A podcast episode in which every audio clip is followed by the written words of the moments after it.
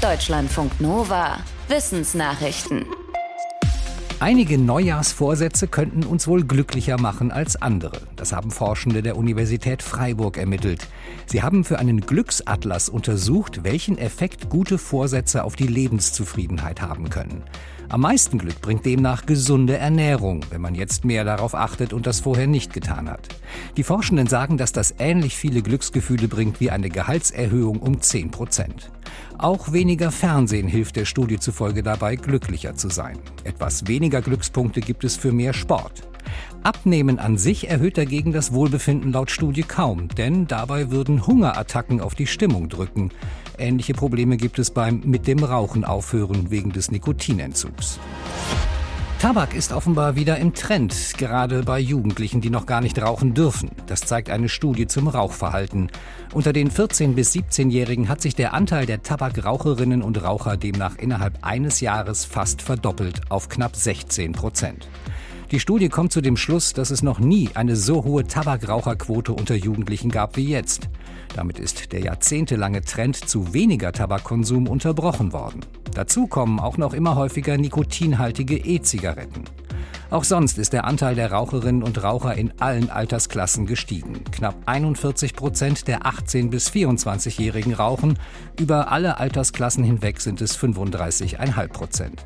Fachleute sagen, dass das bei Jugendlichen aber besonders erschreckend ist, weil ihr Gehirn noch in der Entwicklung ist. Wenn es mit Nikotin angefixt wird, ist die Suchtgefahr fürs Leben extrem groß.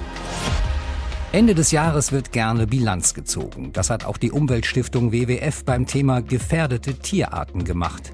Einige Arten haben es ganz in unserer Nähe schwer. Tausende baltische Störe etwa, die im Grenzfluss Oder gestorben sind. Der WWF spricht hier von einer menschengemachten Katastrophe. In Europa sind auch hunderte Arten der Schwebfliege bedroht. Die wichtigen Bestäuber haben Probleme mit Pestiziden, der Klimakrise und damit, dass ihr natürlicher Lebensraum immer kleiner wird. In Russland hat sich die Rentierpopulation drastisch verringert, vor allem wegen der Klimakrise und Wilderei. Ähnlich geht es dem Breitmaulnashorn in Afrika. Mehr als 42.000 Tier- und Pflanzenarten stehen mittlerweile als bedroht auf der roten Liste.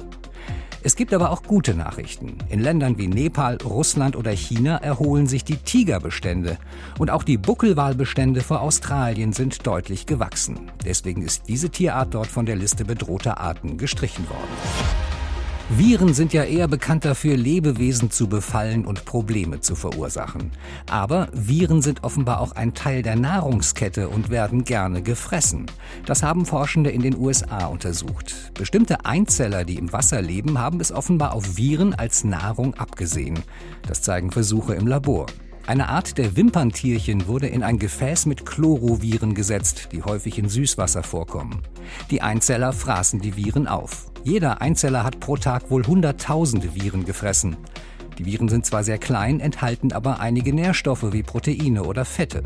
Die Einzeller konnten sich durch die Virennahrung stark vermehren, ähnlich wie wenn sie Algen oder Bakterien fraßen. Die Forschenden sagen, dass Viren eine viel wichtigere Rolle für weltweite Nahrungsketten spielen könnten als bisher angenommen. Forschende nehmen sich weltweit die Natur zum Vorbild, um die Wissenschaft voranzubringen und neue Produkte zu entwickeln.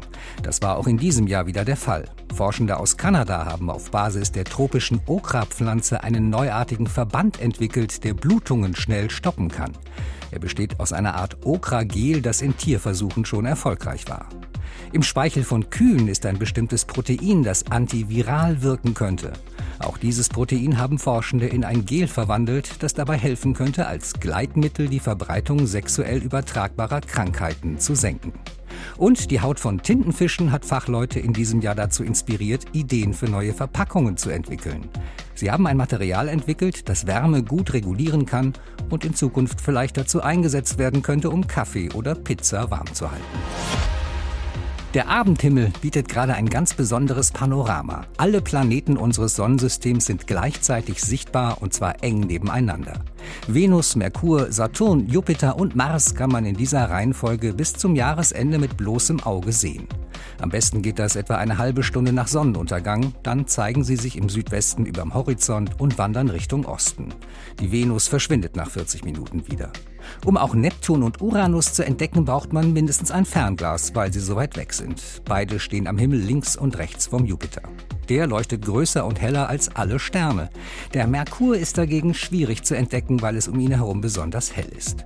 Und es gibt noch ein großes Event am Sternenhimmel. Seit gestern Nacht sind im Südosten die Sternschnuppen der Quadrantiden zu sehen. Sein Höhepunkt erreicht der Meteorstrom in der Nacht vom 3. auf den 4. Januar. Dann leuchten nach Mitternacht mehr als 100 Sternschnuppen pro Stunde. Deutschlandfunk Nova